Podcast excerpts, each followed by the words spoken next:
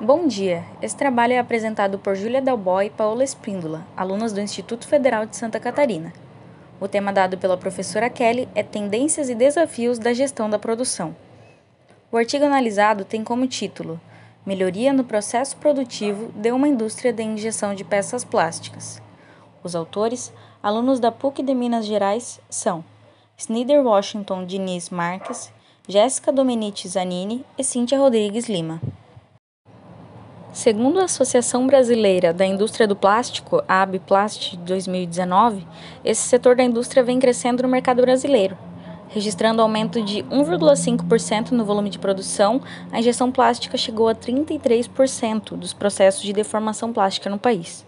Para Cardoso, o potencial de progresso nesse ramo é nítido, levado em consideração que cada dia mais aumentam os volumes de aplicações do material, substituindo outros componentes em diversos setores. É, falando um pouquinho sobre a qualidade. A qualidade ela tem vários conceitos e nós trouxemos dois exemplos. Um que é por Deming, que é o seguinte: a qualidade ela é definida por quem avalia e através dessa avaliação que você sabe se você alcançou um bom produto ou um bom serviço. Além disso, é quando você identifica as imperfeições desse produto, desse trabalho, que você consegue entender o cliente, o consumidor, o porquê que eles reagiram mal ao produto. A outra forma é do Sardinans, e ele fala que para garantir a qualidade do produto é através de verificações de exigência.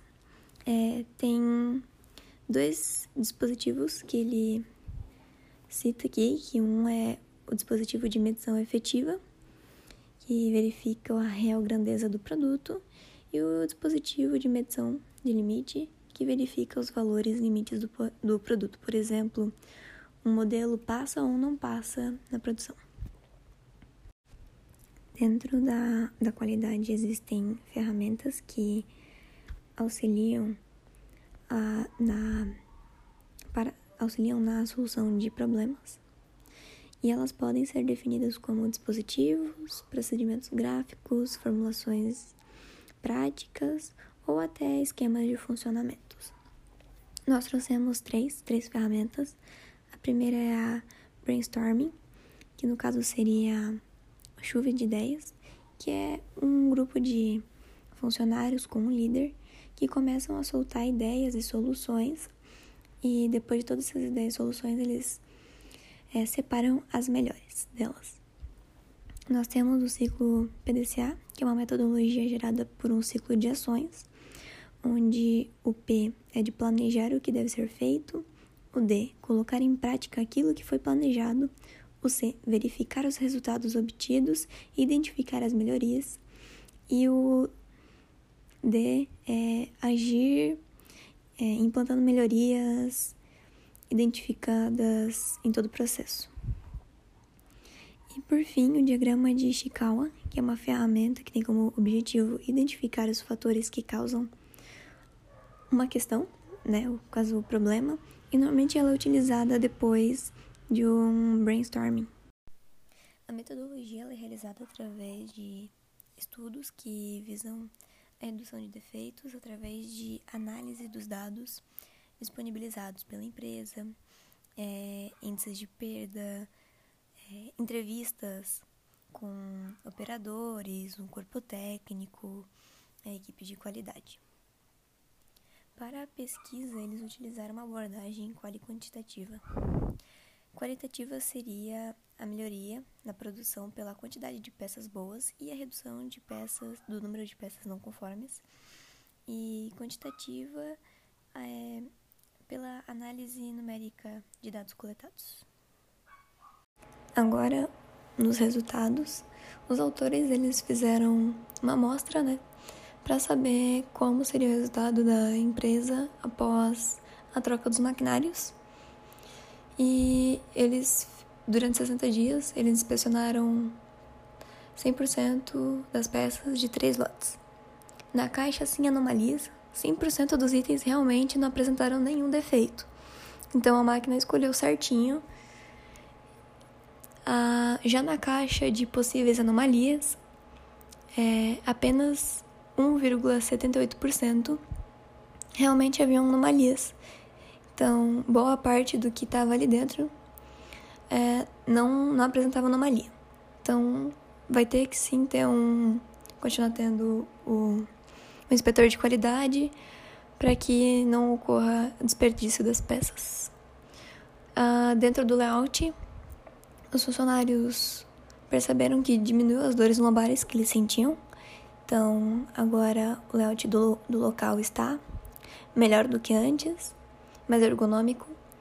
E as reclamações que eles recebiam dos clientes antigamente, eles pararam de receber após a, a mudança do local, da mudança do, do maquinário. A empresa na qual se objetivou o estudo realiza a injeção de termoplásticos para diferentes segmentos do mercado. Possui três injetoras elétricas, quatro hidráulicas e manufatura mais de 90 produtos. Esse estudo analisa um produto manufaturado para a indústria de energia, que foi escolhido porque, durante seu fornecimento, identificou-se inúmeras dificuldades no processo produtivo e reincidentes reclamações quanto à presença de empenos e falhas de injeção. Internamente, o item apresenta taxas de perdas acima da média estipulada e gera um impacto negativo nos índices de eficiência.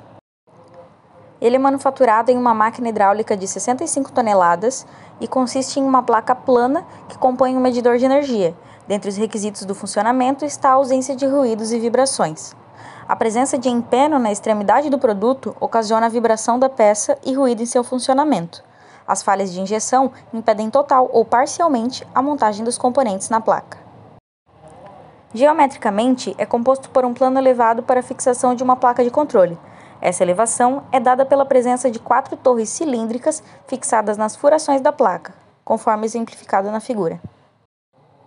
Para compreender o comportamento do item no processo produtivo e suas anomalias resultantes, foram utilizados documentos de registro de produção, estratificando os modos de falha do produto desde o início de seu fornecimento, o que compreende a produção de 17 lotes no intervalo de março de 2019 a maio de 2020, e as anomalias foram definidas com base no procedimento de injeção interno, conforme a tabela.